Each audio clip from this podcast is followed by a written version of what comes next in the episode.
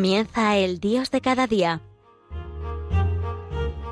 Desde la Diócesis de Alcalá, con el Padre José García Hernández.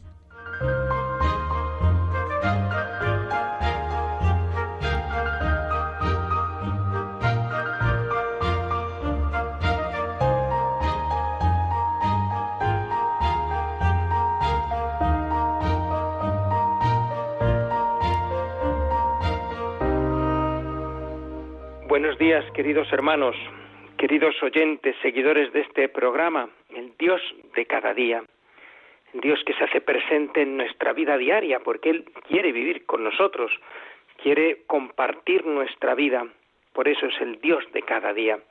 Hoy desde aquí, desde esta ciudad de Alcalá de Henares, esta ciudad regada con la sangre de los santos niños, justo y pastor, y lo hacemos en estos ya finales casi del mes de septiembre, eh, terminando pues este mes que es un poco de poner en marcha todo lo que es la vida parroquial y, todas las actividades, bueno, algunas, ¿verdad?, que se interrumpen durante el verano. Ciertamente la actividad caritativa y la actividad litúrgica permanece en verano, pero sobre todo toda la actividad catequética eh, que tiene este paréntesis veraniego y este año pues bastante más largo, ¿verdad? Porque en algunos casos algunas de las catequesis pues han permanecido mm, sin, sin presencia de los niños aquí pues desde el confinamiento del pasado mes de marzo.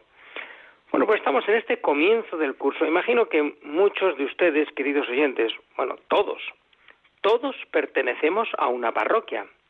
En el territorio donde estamos hay una parroquia que es nuestra parroquia, nuestro lugar de referencia de nuestra vida cristiana. Si bien es verdad que eh, algunos de ustedes pues vivirán su fe también en el seno de algún movimiento o asociación apostólica, pero mm, eh, eh, sea uno del movimiento que sea, la Iglesia está organizada de tal manera que nadie quede fuera de este servicio de la parroquia. Pues bien, ya digo que en las parroquias estamos ahora en este momento de preparación del curso, de comienzo de tantas actividades que en verano han quedado un poco ahí al margen, no digamos después de, los meses de confinamiento. Os puedo decir que después de, del tiempo de, un poco de, parón con el confinamiento, con la pandemia, después del tiempo de verano, personalmente, y creo que en esto firmarían también muchos compañeros míos, retomamos la actividad pastoral parroquial con muchísima ilusión y con muchísimas ganas. Bueno, pues quería haceros partícipe de ello y animaros a todos a que con mucha ilusión, con muchas ganas, comencemos el curso pastoral. Algunos, ya digo, estarán más vinculados a movimientos asociaciones, todos pertenecemos a una parroquia, pero muchos de ustedes seguro que colaboran también en distintas actividades pastorales de, la parroquia. Bueno, pues este es el momento para retomar esta ilusión, de, sentirnos de nuevo llamados por el Señor a trabajar en su viña. ¿eh? Y, y, no importa la hora, como escuchábamos el domingo pasado, ¿verdad? Pues unos serán llamados a trabajar en esta viña del Señor que es la iglesia, en esta parcela desde la parroquia, pues en la hora prima, ¿no? Y desde pequeños, ¿no? Han estado en la, parroquia, otros pues de jóvenes, otros de adultos, otros en, en la ancianidad, cuando sea. Lo importante es eh, eh, participar de la actividad pastoral de la iglesia, de la actividad evangelizadora de la iglesia.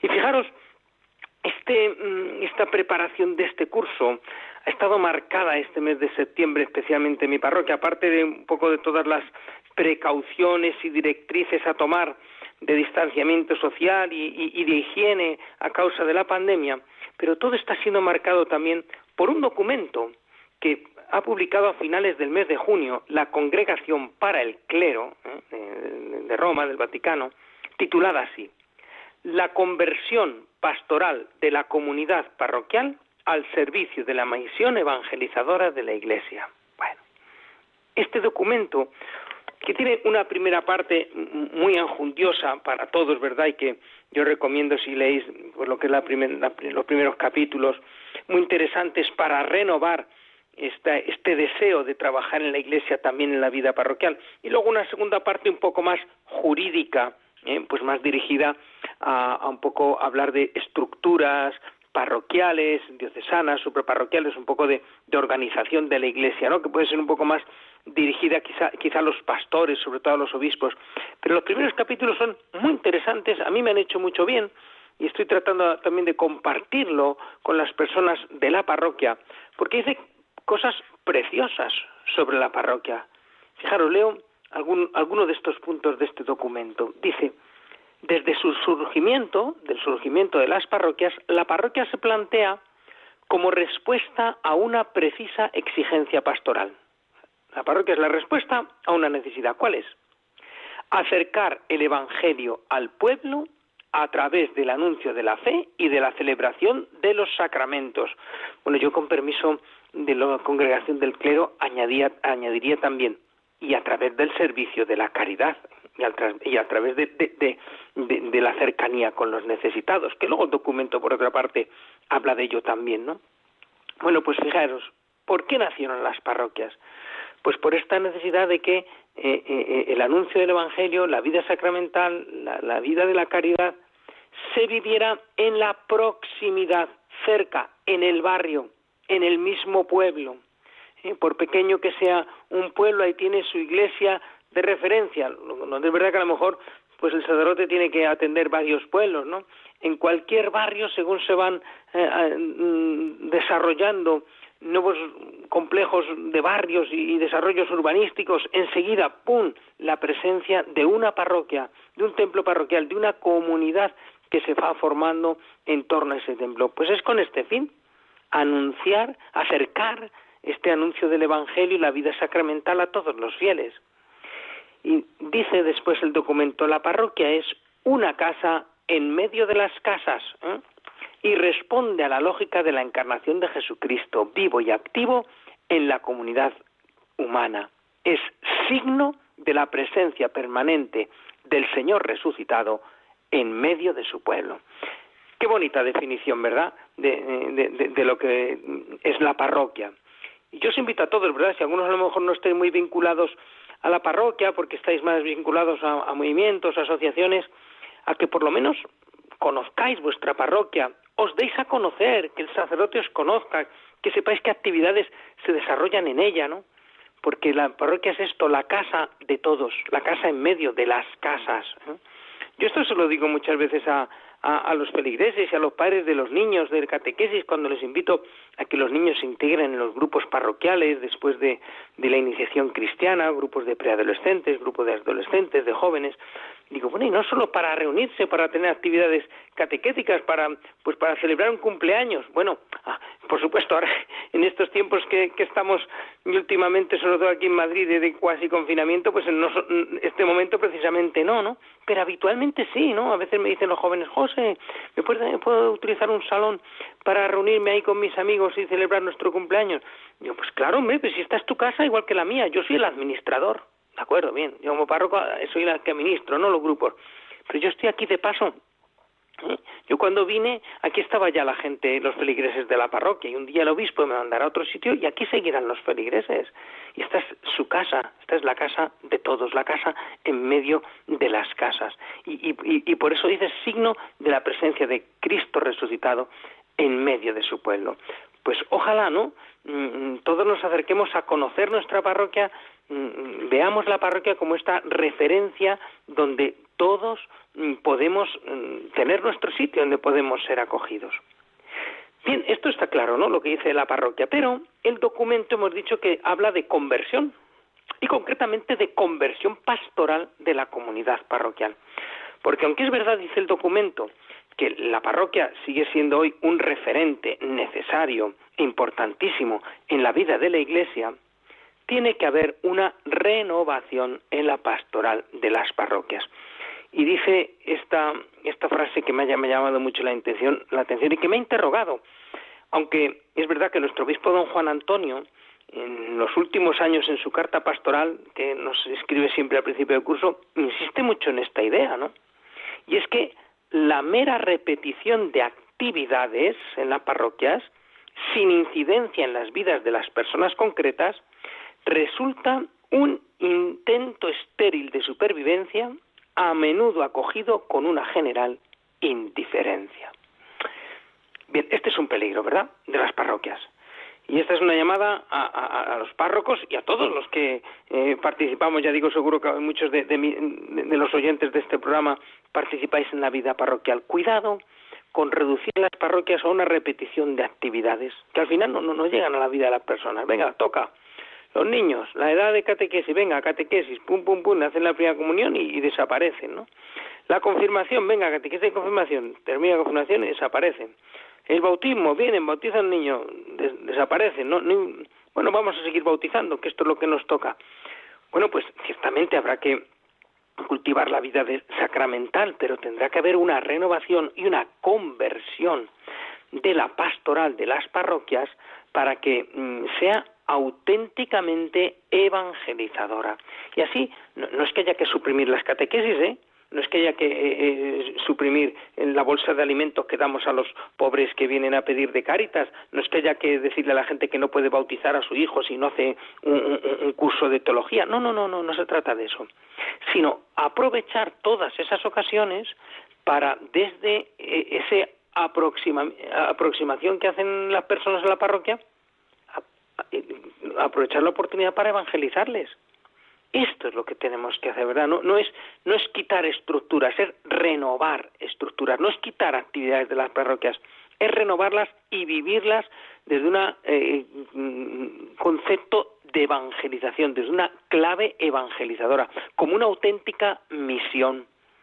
Por eso no podemos dar por supuesta, ¿verdad?, la fe de los padres que piden bautizar a un niño o que traen a su niño a catequesis y no vamos a decirle, pues como usted no viene a misa o no, o no cree, pues no lo puede bautizar. No, vamos a, aprovechar la ocasión, ¿verdad?, para desde ahí anunciar el Evangelio.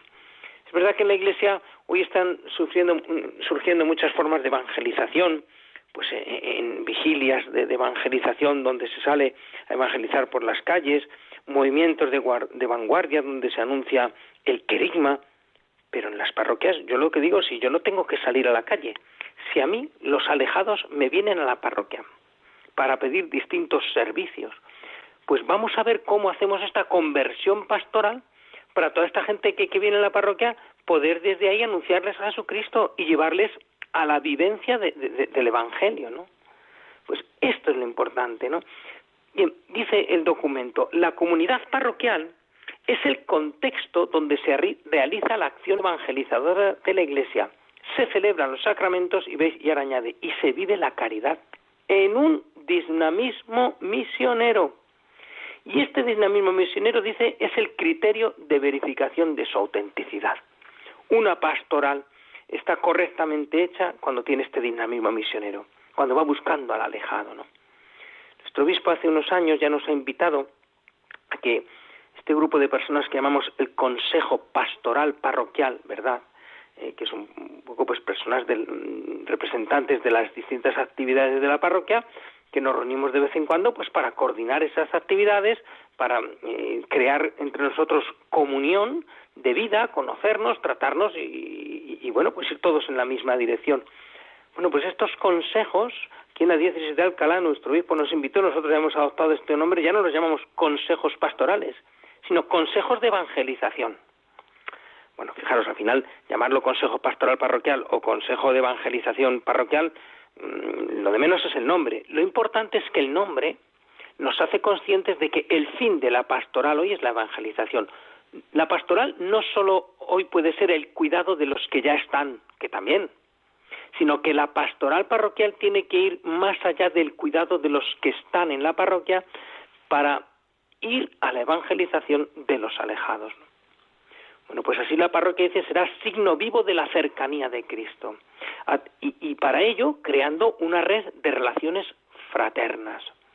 Y estas relaciones fraternas que tiene que haber entre los miembros de la parroquia proyectadas hacia las nuevas formas de pobreza, no solo por tanto a los que vienen pues a Cáritas que ahora con esta crisis económica pues han quedado en el paro, no tienen eh, suficiente pues para una vida digna o para les podemos dar bolsa alimentos o ropa, lo que sea, sino otras formas de pobreza, soledad, ancianidad, enfermedad, adicciones, pues ahí la parroquia se acerca como remedio ¿no? de, y, acompañamiento en todas esas pobrezas.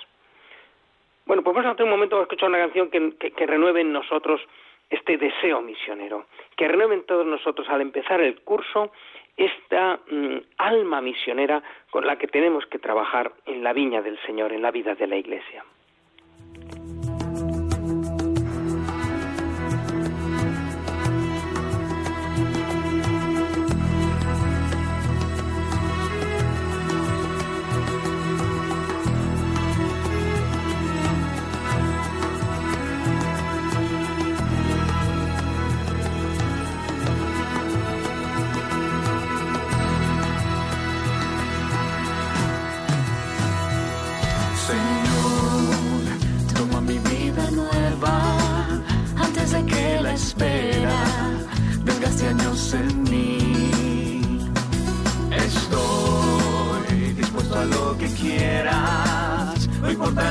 Pues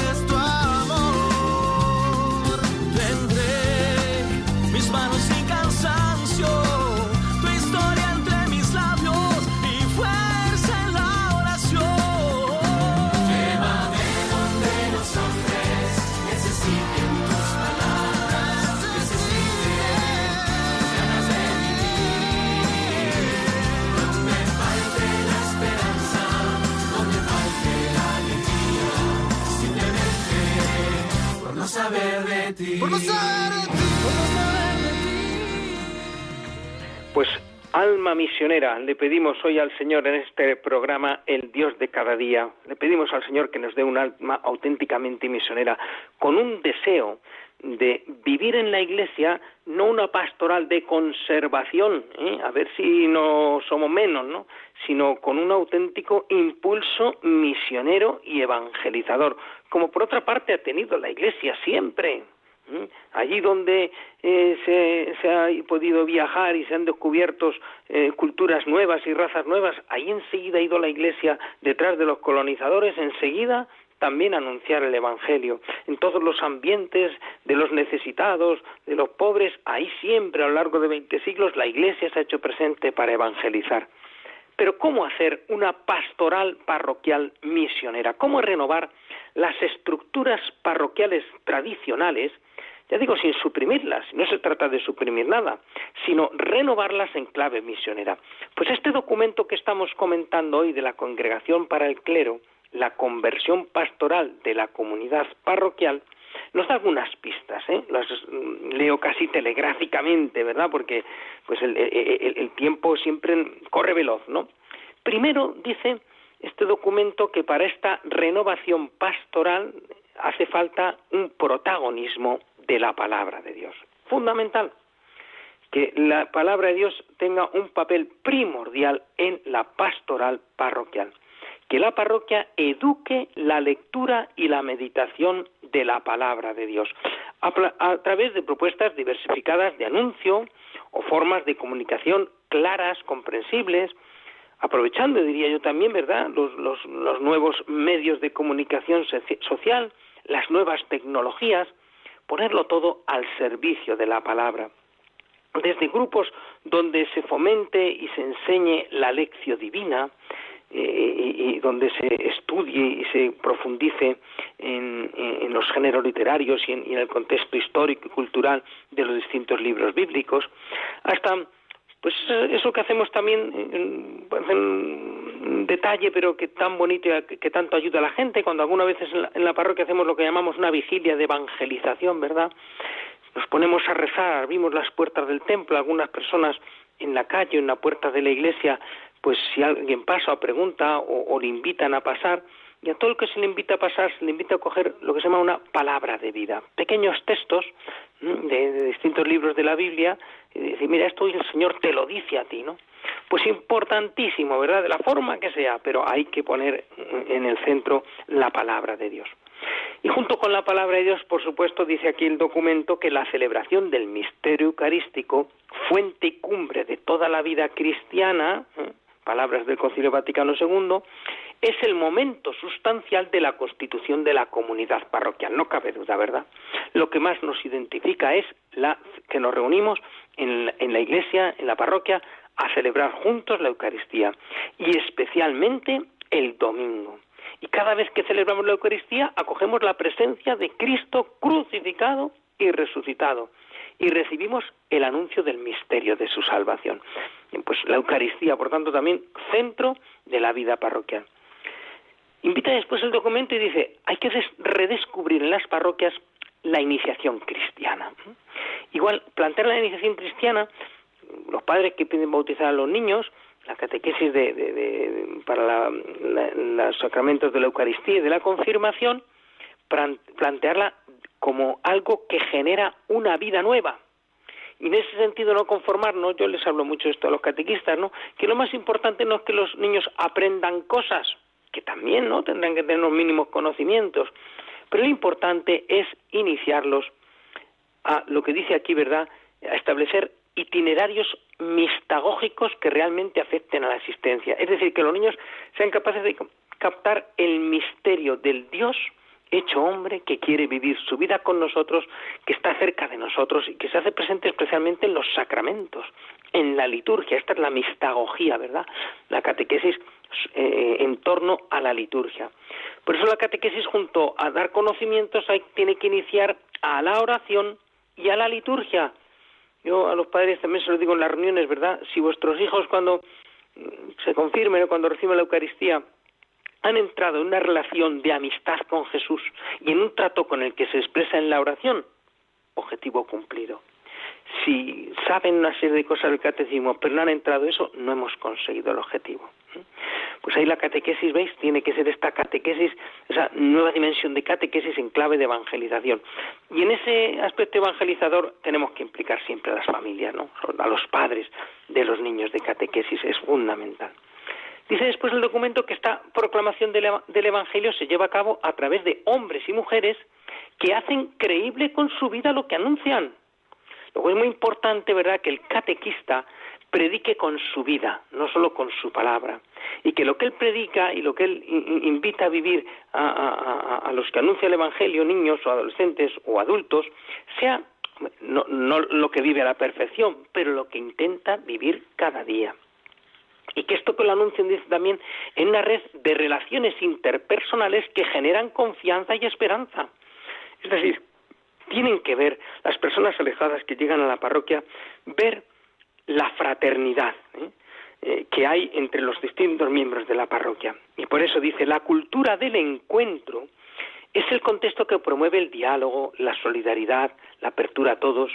Es necesario, pues, que la parroquia sea un lugar que favorezca el estar juntos, el crecimiento de relaciones personales duraderas, que se practique el arte de la cercanía, porque dice, la parroquia realmente, si, si se practica esto, se convierte en el lugar donde se supera la soledad que afecta la vida de tantas personas, claro que sí. Uno si vive su fe y, y tiene una parroquia que realmente mm, vive esta dimensión misionera, podrá encontrar en su parroquia una familia, y podrá eh, eh, eh, salir de esa experiencia de la soledad, ¿no? Y además dice, la parroquia también se convierte en un santuario donde los sedientos van a beber para seguir caminando y centro constante de envío misionero. Bueno, pues fijaros lo que está llamada a ser la parroquia. Bien, no me da tiempo a entretenerme mucho más porque se me echa el tiempo encima y quería tocar otra dimensión de la parroquia fundamental. Decíamos al principio, la parroquia nos recuerda que los pobres y los excluidos siempre deben tener un lugar privilegiado en el corazón de la Iglesia. Y estamos llamados a descubrir a Cristo en los pobres, a ser sus amigos, a escucharlos. ¿eh? Bueno, pues ya eh, podéis imaginar toda la tarea asistencial que lleva adelante Cáritas con los pobres, pero decía antes, hay nuevas pobrezas. Y hay que hacer este acompañamiento y esta escucha y este hacernos amigos de las nuevas pobrezas, de ancianos, personas, bueno, por se han quedado solteras, o personas que cuyo matrimonio se ha roto y, se quedan solas.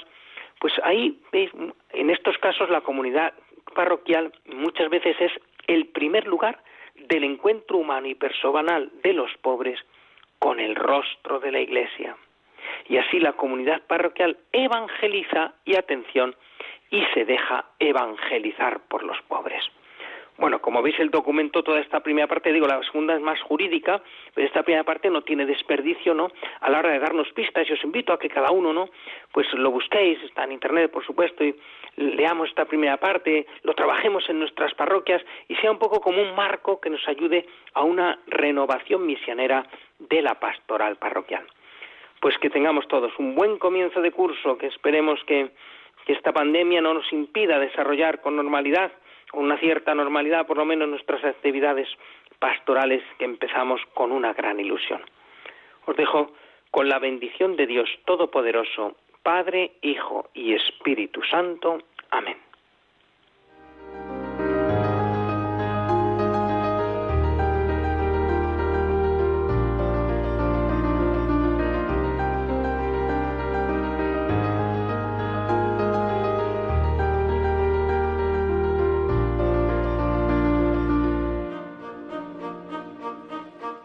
Han escuchado desde la diócesis de Alcalá El Dios de cada día, hoy con el Padre José García Hernández.